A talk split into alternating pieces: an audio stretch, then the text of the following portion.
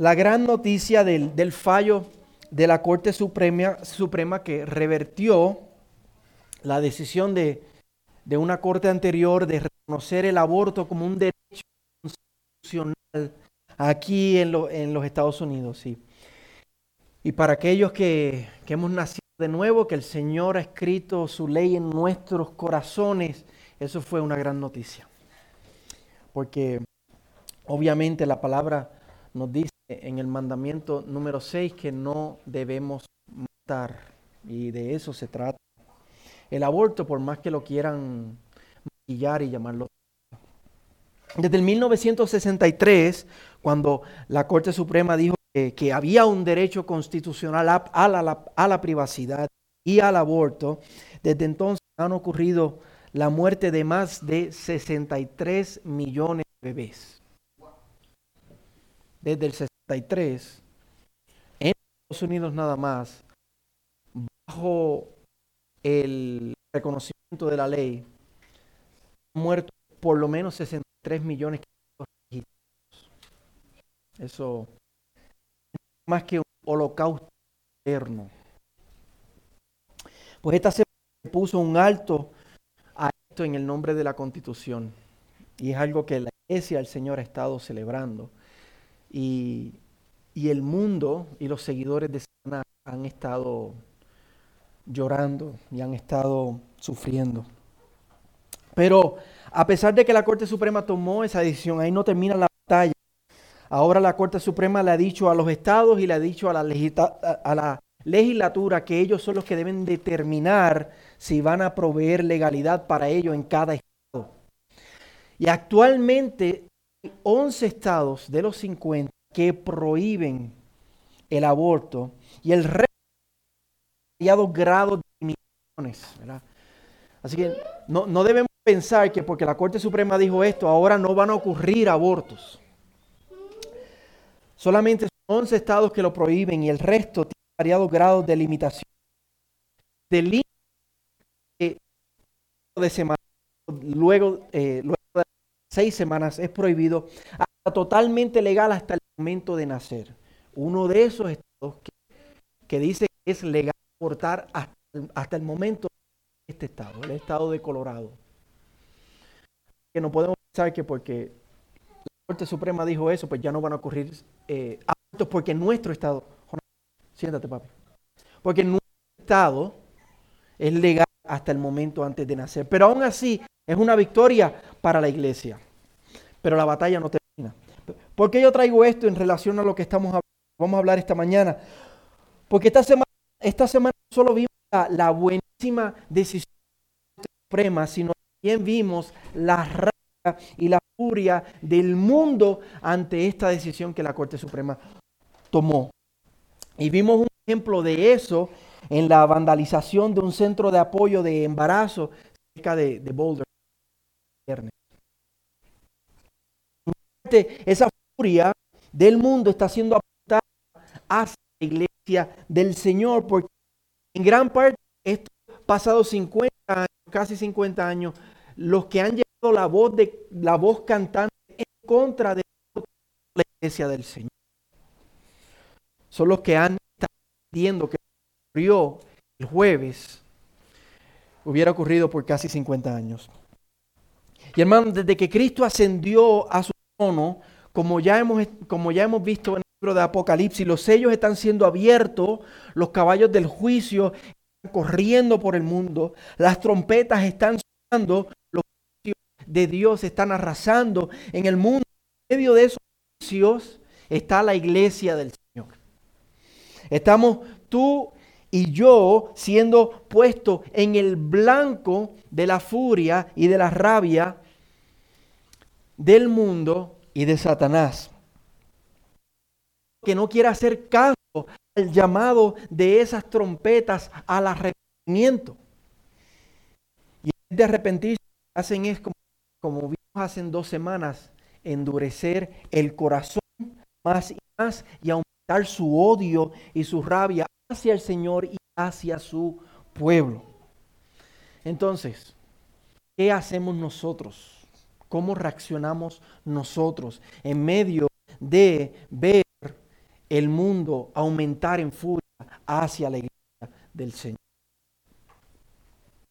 Al igual que en el capítulo 7, en estos dos capítulos, capítulo 10, y lo vamos a ver la semana que viene, capítulo 11, el Señor nos como la iglesia ha en medio de este donde los juicios de Dios están siendo derramados gradualmente y donde ellos están aumentando su, su ataque hacia la iglesia. Hoy vamos a ver actitudes y maneras de pensar que como hijos del Señor y como iglesia del Señor debemos tener en medio del mundo que cada vez más se revela en contra del Señor, mientras sus, sus juicios van en aumento y culminarán cuando Él vuelva. Es importante que recordemos dónde estamos en el libro para entender mejor lo que vamos a ver hoy. La última vez vimos las seis trompetas, capítulos 8 y 9, eso fue hace dos semanas, y, y habíamos dicho que ellas representan los juicios de Dios. Habíamos dicho que ellas representan los juicios de Dios en este mundo. Cristo ascendió, lo que Jesús llama, eh, lo, menciona en Marcos 13, lo que él llama los principios de dolores.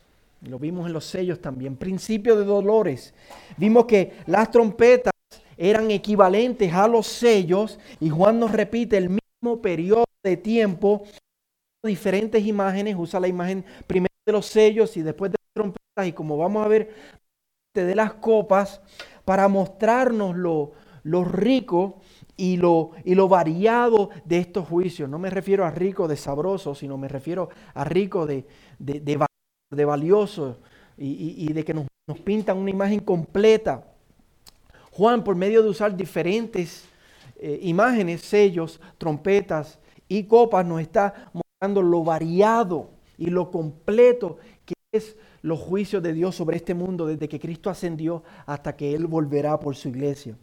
Y al igual que con los sellos, entre los primeros seis sellos y el séptimo, hubo un interludio, tuvimos un paréntesis, una interrupción con el capítulo 7. Y aquí con las trompetas pasa lo mismo. Tenemos un interludio, tenemos un paréntesis entre las primeras seis trompetas y la séptima trompeta, que Juan nos muestra lo mismo que nos mostró en el capítulo 7. ¿Qué le va a pasar a la iglesia durante en medio de estos juicios cayendo sobre el mundo, ¿dónde está la iglesia? ¿Qué le pasa a la iglesia? ¿Cómo vive la iglesia? Vive la iglesia sellada y protegida con la primera imagen de los 144 mil sellados que decíamos que es la iglesia del Señor que está sellada y protegida del Señor en medio de esos sellos desatándose. Y luego con la segunda imagen de la iglesia finalmente en el cielo, en, en victoria, triunfante con el Señor. Ahora, en este interludio de los capítulos 10 y 11, Juan nos va a mostrar lo que le pasa a la iglesia durante las trompetas, durante eh, el juicio de las trompetas. ¿Cómo se debe sentir la iglesia? ¿Qué debe estar haciendo la iglesia? ¿Y cómo debe pensar la iglesia de sí misma? Y esta semana Vamos a ver la primera parte del interludio con el capítulo 10. Como ya leímos, una visión de un ángel gigante. Y en esta visión vamos a considerar cuatro actitudes que como iglesia del Señor debemos tener en el mundo mientras las trompetas están sonando y mientras el mundo endurece su corazón y aumenta su rabia contra el Señor y contra su iglesia. Amén. Eso es lo que vamos a hacer. Pues vamos a la primera actitud. La primera actitud que este pasaje nos inspira a tener mientras suenan las trompetas a vivir con confianza. A vivir con confianza. Y esto lo vemos en los versículos 1 al 3. No lo leímos, pero ténganlos ahí presentes porque nos vamos a estar refiriendo a él ahora. Tenemos primero este ángel que desciende del cielo es inmenso. Yo, mientras lo leía, pensaba en, las cosas japonesas, ¿verdad? Que, si Godzilla o, los Power Rangers, que son estos. O, una manera más grande que los transforme, que son estos, estas cosas grandísimas que pueden poner un pie sobre el mar y no hundirse y otro pie sobre la tierra. Y noten, noten eso, que, que lo grande que es, lo colosal que es este ángel. Pero más interesante que eso es que, aunque dice ser un ángel, si se dan cuenta, tiene características de Cristo. Noten que está envuelto nada en una nube. Cristo ascendió al cielo en una nube y dice que Él va a volver del cielo en, en la nube, dice Hechos capítulo 1. Y el Antiguo Testamento nos habla de que relacionadas con ser las carrozas del Señor. 104 habla de eso. Tiene el arco iris en su cabeza, no un arco iris, el arco iris. Se está refiriendo a lo que vimos en el capítulo 4, el arco iris que rodea el trono. Dice que su rostro es como el sol y sus pies como columnas de fuego. Esta es la misma descripción que tuvimos de Jesús, Cristo en el capítulo 1. Y en su mano tiene un librito abierto, bien interesante que dice librito, posiblemente por el tamaño tan grande de este ángel. perspectiva de Juan, lo que tiene es un libro pequeño, además de que más adelante se lo va a tener que comer. Tiene, tiene un librito abierto en manos y es igual que el Cordero en el capítulo 5 que toma el libro y tiene su pie derecho sobre el mar sobre la tierra, declarando su autoridad sobre, sobre todas las cosas. Lo que esa imagen nos muestra, que, que Él tiene autoridad sobre el mar, sobre tierra, y lo está pisando, o sea que Él es soberano sobre todo esto. Y ruge como un león. En el capítulo 5 vimos que el cordero es identificado como el león de la tribu de Judá. Él ruge como un león. Entonces la pregunta es, ¿es Cristo o es un ángel? Y si vemos los comentarios, los comentarios se dividen entre no, es un ángel, no, es Cristo. Así que, quiero decir de manera categórica, o es un ángel o es un Cristo. Ciertamente es un ángel que representa a Cristo, la autoridad de Cristo. Y en el Antiguo Testamento tenemos el, el ángel de Yahweh o el ángel de Jehová, que ha sido por muchos, Cristo mismo, por las características que en el Antiguo Testamento habla de este ángel de Yahweh. Y este ángel acompañaba al pueblo de Dios en su travesía.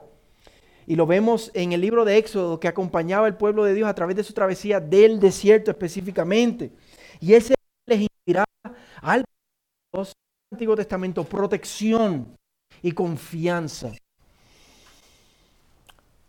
Y por eso podemos que lo que esta visión nos quiere comunicar, la razón por la cual Dios a Juan, es que esta es la presencia de Cristo mismo. Estamos bajo sombra. La iglesia del Señor en medio del rugir y el toque de las trompetas, en medio del, del, juicio de Dios, en medio de la furia del mundo, nosotros estamos bajo la, la sombra de Cristo. No una, no una presencia diminuta, no una presencia débil, una presencia imponente como este ángel. Estamos bajo su sombra. Sabemos que, que ya no hay condenación para los que están en Cristo Jesús, como estábamos cantando. Y que nada puede separar del amor de Dios. Porque estamos bajo la sombra de este, de este ángel imponente, de esta presencia de Cristo. Y sabemos que no importa lo que pueda pasar en el mundo, no importa lo que el mundo nos pueda hacer, no importa lo que el, juicio que venga de estas trompetas, todo para la iglesia del Señor va a obrar para bien porque estamos sellados y protegidos.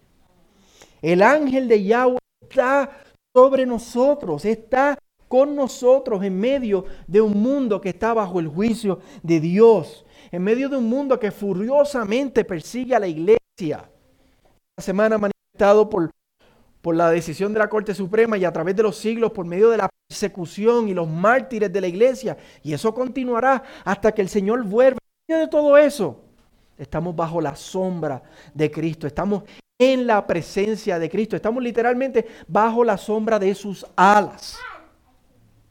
Y por eso, como iglesia del Señor, no tememos. Como iglesia del Señor tenemos confianza, tenemos seguridad.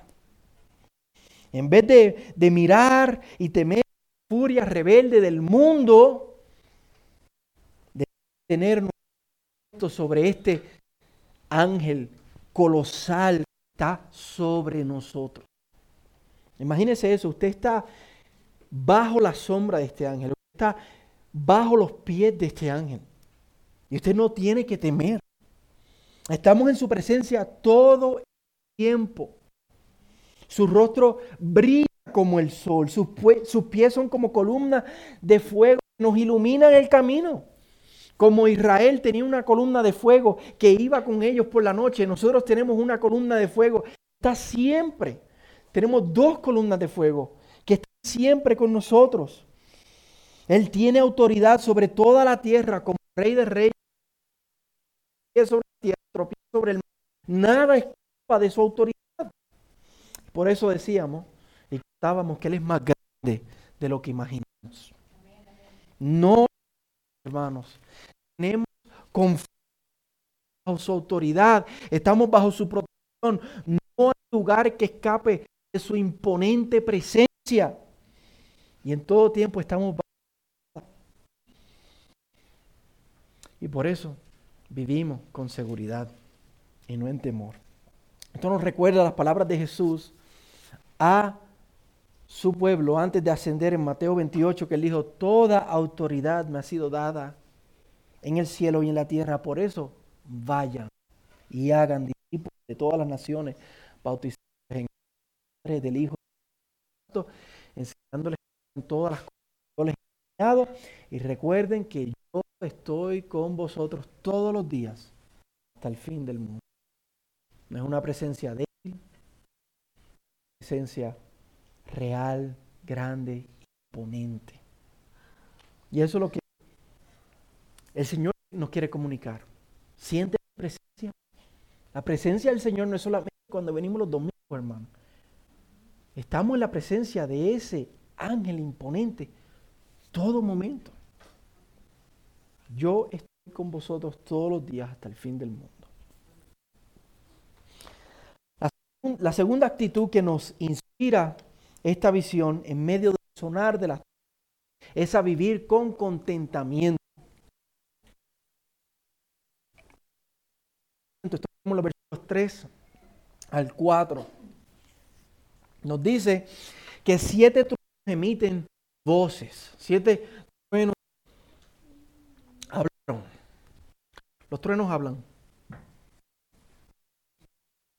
Otra vez, esto es un recordatorio de Apocalipsis. Es un libro principalmente simbólico, curativo, que nos comunica una verdad literal lo hace a través de símbolos y figuras.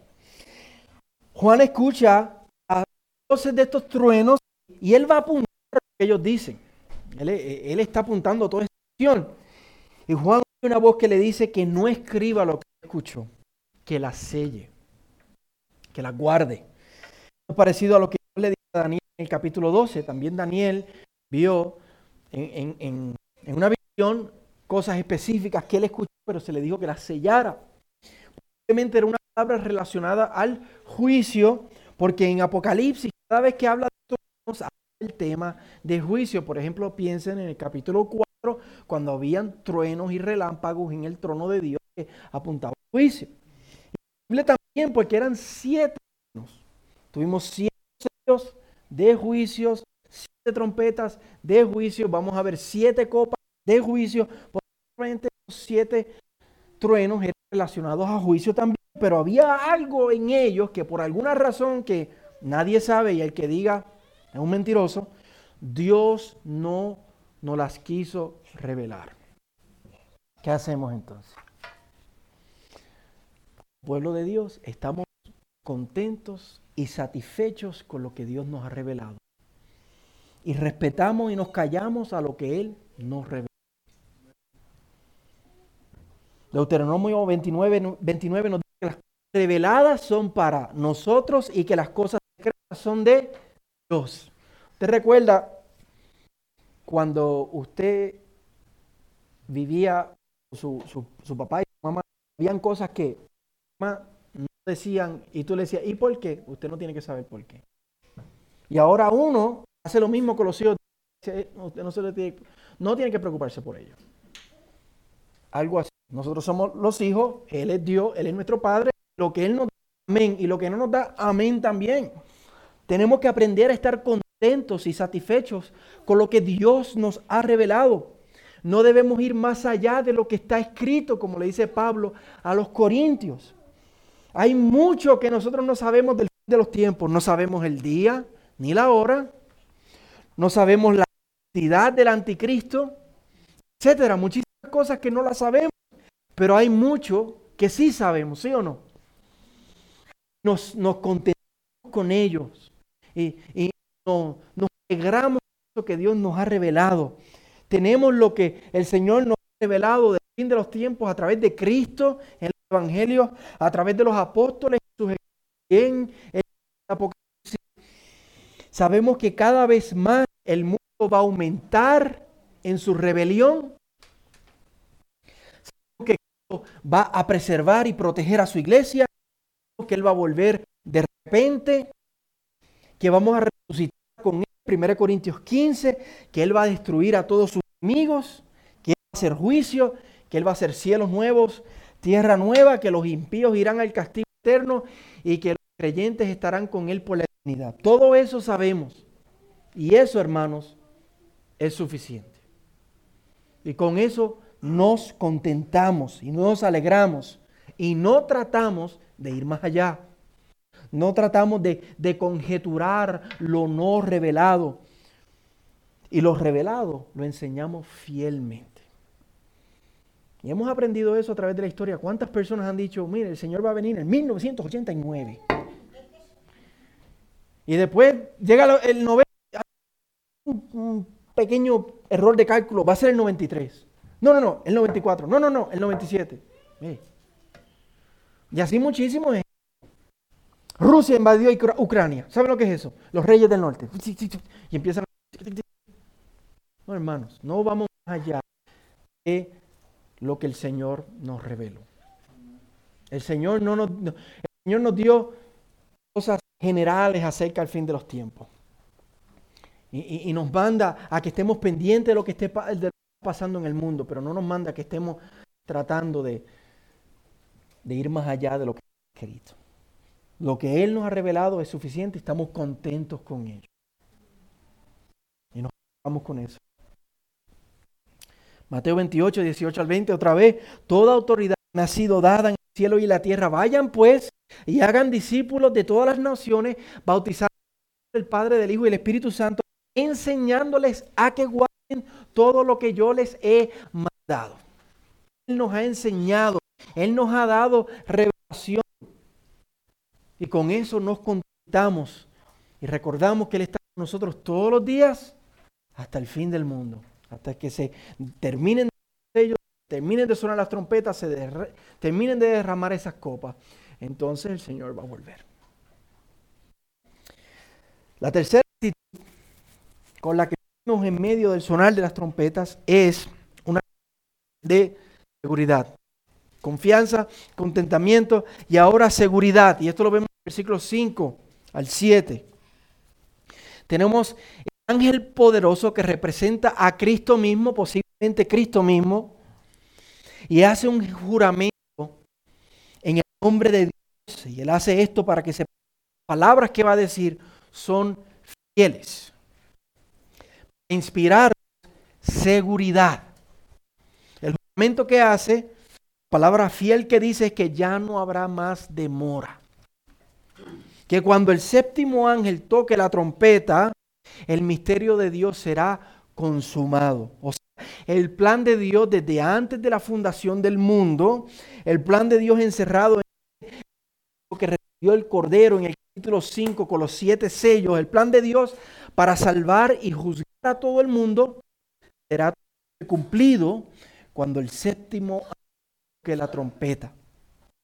Y esto vamos a ver la semana que viene en detalle, lo que ocurre en el capítulo 11, en el versículo 15. Esto, hermanos, inspira a tener la actitud de, de confianza, de seguridad.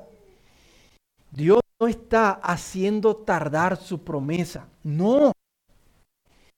Él no está haciendo su plan, como dice ahí, tal como se lo reveló a los profetas, tal como Él lo diseñó en la eternidad pasada, el Padre, el Hijo y el Espíritu Santo, ese misterio de, de la creación, del plan de Dios la creación y en la redención, tal como Él lo diseñó, tal Él lo está llevando a cabo. Eso nos da seguridad. Él no ha cambiado. Está su plan al más pequeño detalle. Y claro que para nosotros, en medio del sonar de las trompetas, mientras la furia del mundo va aumentando, no es fácil esperar, no es fácil. Y mientras más esperamos, su iglesia sufre más y más. Por eso era que los mártires del quinto, en el capítulo 6, versículo 10, decían, ¿qué decían? ¿Hasta cuándo, Señor? ¿Hasta cuándo? ¿Hasta cuándo tú vas a, a tardar en cumplir tu plan, tu misterio, de terminar de desatar los sellos, de traer justicia? ¿Hasta cuándo? No es fácil esperar. El espíritu y la novia dicen, ven, la creación gime por la restauración. Los sufrimientos del tiempo presente hacen que la gloria de Dios nosotros más y más y más. O sea que deseemos más que Él vuelva por nosotros. Y por esto el ángel responde con este juramento diciendo, ya no habrá demora. Y para nuestra, nuestra perspectiva que el Señor demora. Parece el Señor Pero el Señor quiere que tengamos confianza, Él quiere que tengamos seguridad. Él no se está demorando, Él simplemente está haciendo su plan tal cual Él lo diseñó. Él está cumpliendo su palabra fielmente. Lo dice en 2 de Pedro, capítulo 9, el Señor no tarda en cumplir su promesa. Él no tarda en cumplir su promesa. Quiere que ninguno perezca. La razón por la cual Él no ha vuelto es que todos los del Señor han sido salvos. El tiene que seguir siendo proclamado en todas las naciones para que todos los elegidos del Señor vengan a Cristo. Será proclamado el Evangelio en todas las naciones Jesús y después vendrá el fin. Eso no, no hemos terminado esa tarea. Mateo 28, 18 al 20. Último día, entonces va a sonar la trompeta final, esa séptima trompeta. Y vamos a ver los cielos abrirse. Y vamos a resucitar con Él. Entonces será el fin. Pero mientras tanto tenemos que confiar, hermanos. Tenemos que esperar, tenemos que tener seguridad de que Él no tarda, de que Él está cumpliendo su plan. Toda autoridad me ha sido dada en el cielo y en la tierra. Vayan pues y hagan discípulos a todas las naciones, bautizándoles en el nombre del Padre y del Hijo y del Espíritu Santo, enseñándoles que guarden todo lo que yo les he mandado. Recuerden, yo estoy con vosotros todos los días hasta el fin del mundo. Él no tarda, hermanos. El fin cada vez se acerca más. No desconfiemos de nuestro Señor. Él nos dio esta palabra de juramento. Ya no se va a demorar más para que confiemos y tengamos seguridad en nuestro Dios. La cuarta actitud que este interludio nos es a la obediencia. Esto lo vemos en los 8 al 11. Juan oye una voz que ordena a ir donde este ángel poderoso, este ángel colosal, y, y le ordena tomar el libro. Juan va donde el ángel y le pide el librito. Imagínense eso por un momento. Juan, ángel. No sé. Estoy imaginando toda la semana. Juan se atrevió a hablarle a ese ángel. Eh, permiso. ¿Me puede dar el librito ese que tiene en las manos?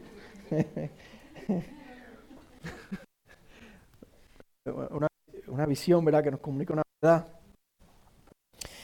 Y este se lo da y le ordena que se lo coma y le advierte que en su boca, va a ser amargo en su estómago. Usted alguna vez ha comido algo muy tarde, ¿verdad? Y a mitad de noche tiene que levantarse porque tiene agruras o tiene que vomitar o algo. Y Juan se lo come y experimenta el dulce de manera inmediata y el amargo, obviamente, después. Esto es idéntico a una visión que tuvo Ezequiel en el capítulo 2, donde se le ordena también a comerse un libro lleno de juicios y fue dulce en su boca y fue amargo en su estómago. Y luego él escucha que se da una comisión en el versículo 11 que profetice acerca de los pueblos, naciones y reyes. Y esto, hermano, no es nada más que un llamado a que seamos obedientes. Esto es un llamado a que seamos obedientes. A que en medio del sonar de las trompetas, nuestra tarea principal es ir y hacer discípulos a las naciones. Este libro que Juan se come es el Evangelio. Es dulce nuestra boca. El Evangelio es dulce nuestra boca, ¿sí o no? Nos ha dado nos ha dado vida eterna, los ojos a la gloria de Cristo. El Evangelio es dulce, es glorioso. Somos nuevas criaturas. Nada nos puede separar del amor de Dios. Ya no hay condenación para los que están en Cristo Jesús. Tenemos paz para con Dios. Eso es dulce. Pero nos amarga las entrañas porque significa entonces que tenemos que compartirlo con este mundo. y al compartirlo, muchas veces sufrimos persecución. La gente no le gusta escuchar el Evangelio. No le gusta escuchar, hey, tú has pecado contra un Dios santo y si no te arrepientes irás a una eternidad de castigo. Pero si pones tu fe en el Señor, vas a vivir vida eterna. Sí, eres un pecador y necesitas salvación. La gente no le gusta escuchar eso. No le gusta escuchar la verdad. Y esa verdad, por esas razones de la persecución y de la oposición del mundo, nos amarga las entrañas. La palabra que muchos son los llamados, pero pocos los escogidos. O sea, mucha gente escucha el Evangelio, pero pocos son los que vienen al Señor. Cuando nosotros declaramos que sí somos creyentes, que seguimos al Cordero y no seguimos a la bestia, como vamos a ver más adelante en el libro, los habitantes de esta tierra nos persiguen. Como la amargura de esta semana. La Corte Suprema tomó la decisión de no reconocer el aborto y, se levantó la furia del mundo. Y hemos experimentado esa amargura del mundo, quizás en familiares de nosotros que no son creyentes, a través de la historia y especialmente los países perseguidos sufren amargura, sienten esa amargura. Hasta uno de nuestros hermanos han muerto amargura en sus estómagos. Dulce en nuestra boca, pero amargo en nuestros estómagos. Es amargo porque estamos declarando la verdad, una verdad que a nadie le gusta escuchar, una verdad difícil. Ven a Cristo, arrepiéntete de tus pecados, si no haces vas a ir al infierno. Eso no es fácil. Pero es dulce que salva y trae vida abundante. Amén. Es amargo, porque tenemos que cada día negarnos a nosotros mismos. Esto de ser no es fácil, hermano.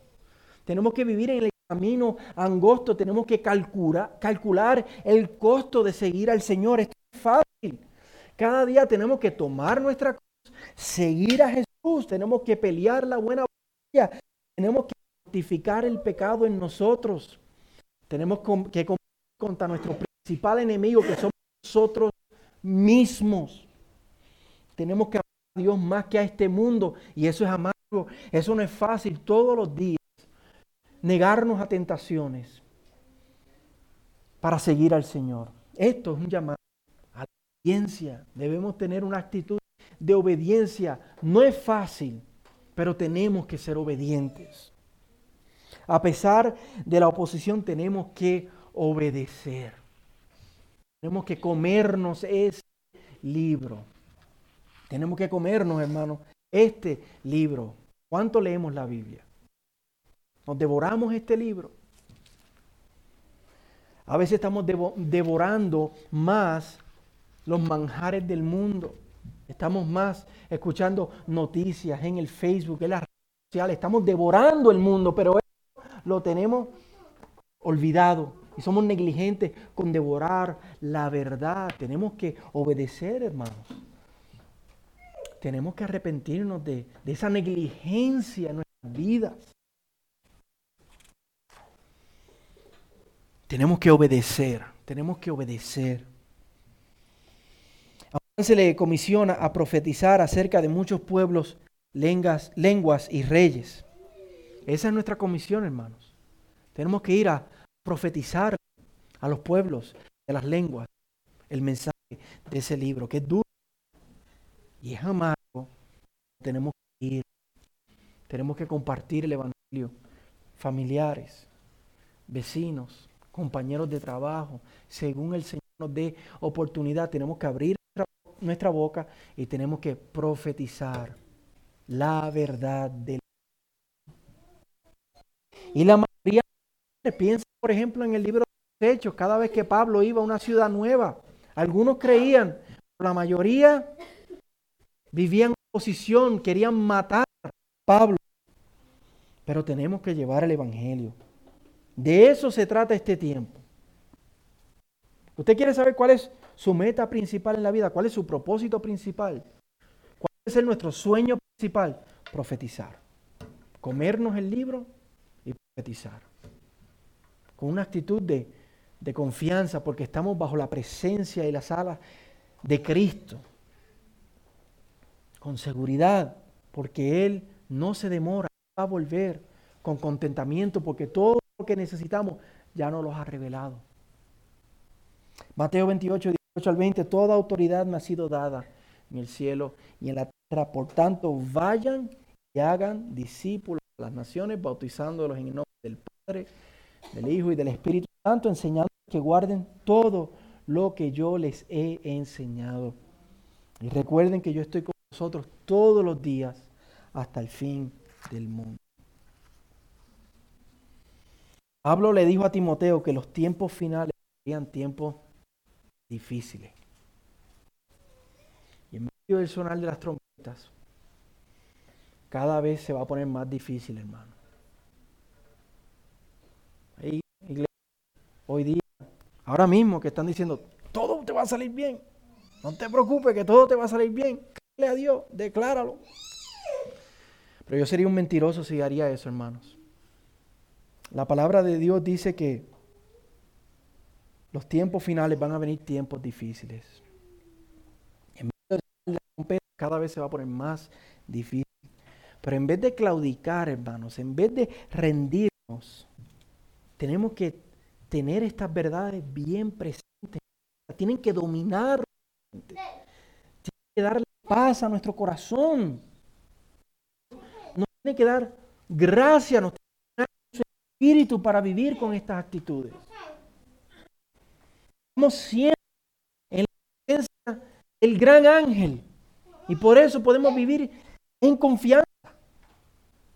Cosas que no nos han sido reveladas,